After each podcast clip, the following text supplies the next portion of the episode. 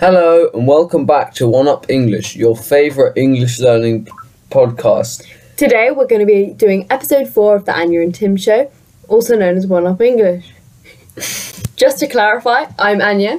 And I am Tim, and we are, are coming at you from the One Up English Anastasia and Tim show. This is episode 4. Last time you heard us with episode 3. Today we will be talking to you about TV and cinema and what our favourite films are, etc. I am really into film. I consider myself a bit of a film neek. Now this means that I'm it's like a film bro, which is slang for really liking film. And I am really into a genre of film called anime. He's an anime bro. Yeah, also known as a weeb. Anime, anime is a particular type of um, film. It's usually series instead of films, but it, it originates from Japan, and they are really good shows. And They're- I'm into uh, realist modern shows like Fleabag. One of my favourite shows is Fleabag. It's just amazing, um, and I really love the way they use time and the breaking of the fourth wall. I think it's a really interesting um, way to make a series, and I've never seen anything like it. Um, it's also got some really interesting characters um, and some really interesting ideas, and I just think it's genius. Um, there's a device called breaking the fourth wall, which is another term for when the person in the film looks at the camera. Another genre of film that I really like is action. This can include things like the Avengers, everyone knows who the Avengers are, and the DC Universe, as well as things such as Gladiator. Now, these films really appeal to me because of the incredible storytelling that goes into the plot of the film and the way uh, modern techniques like 3D modeling and computer generated images can really create a wonderful atmosphere as well as violence. I like violence a lot. One of my favourite genres is epic films, so this includes Lord of the Rings and films like Spartacus, so they can have a really big range in subject matter or what they're talking about, but in general, they just have a really broad, sweeping narrative and uh, try to include many aspects of life. So, another example of an epic film is The Mission, which is about missionaries in Brazil. Another Peru, but okay. Peace. Another is War and Peace by Tolstoy. Tolstoy, in this um, book and film, tries to include the lives and narratives of many different characters. Another example would be of a epic book would be Mrs. Dalloway.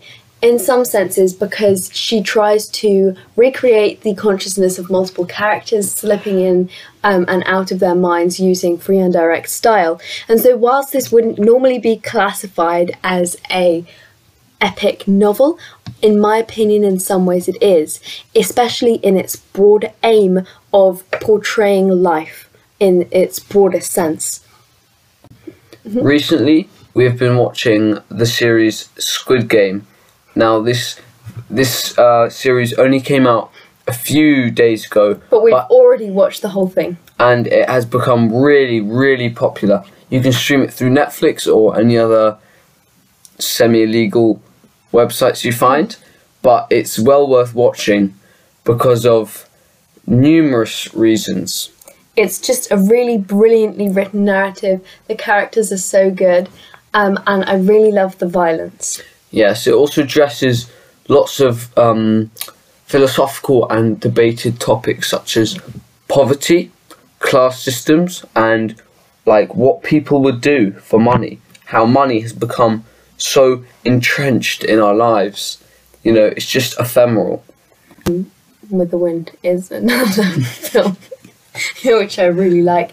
Um, Gone with the Wind was one is probably one of the most famous um, films and certainly the most popular, I believe, produced to date. It is an epic in every sense of the word, and it covers the American Civil War and the lives of different people, but mainly the main character, Scarlett O'Hara, as she lives through this war. One of my favourite quotes from Gone with the Wind is The film. Just like a spider. Just like a spider. Another um, very, very famous film or film series that has been created out of books is the Harry Potter series. Now, everyone knows who Harry Potter is. The annoying guy with the glasses and the lightning strike on his forehead. Um, J.K. Rowling wrote the books and then they were turned into films. Now, these films are so popular. Yeah. It is about a normal boy who's actually not normal and he goes to wizard school to learn wizardry with uh, and he makes some friends and he casts some spells. It's all very chirpy and happy um, until this guy called Voldemort comes along um, and he has no nose. Dumbledore is now gay.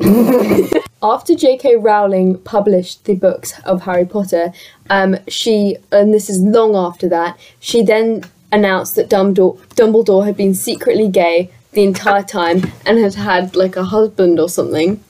Um, and we really love this idea, Yeah. but we have a feeling that J.K. Rowling just said this for money Mm, just for Um, the clout. because she also is giving us like bad vibes. Yeah. And she's, you know, she's got enough money. Yeah, I don't think she needs any more. She got like billions. yeah, and she's also got a problem with like being a transphobe. But apart from that, Harry Potter's like really good. Um, he's quite cute, quite happy. Um, so she did Yeah. all that. For analysing literature, it's not the best, but you know, uh, as in terms of story, it Although is aimed my- at kids, so my- that makes sense. I once had an English teacher when I was at school who offered to do us a Freudian reading of the Harry Potter franchise. we said no. Come back next week for another episode of the Anya and Tim show. We hope to see you there next week, probably Tuesday, something like that, um, uh, where we'll be talking about something else. Shout out to all of our listeners in America. Apparently, half of you come from there. And Vietnam, uh, and Japan, Germany, you know, lots of different places. We're getting people from all over the world, and it's so exciting. And we hope that we helped you learn English here. Yeah, we really thank you for taking your time to listen to us. Thank you. Good night. Ding, ding, ding, ding, ding, ding. Ding, ding, ding, ding, ding, ding, ding. English with Anya and Tim. English.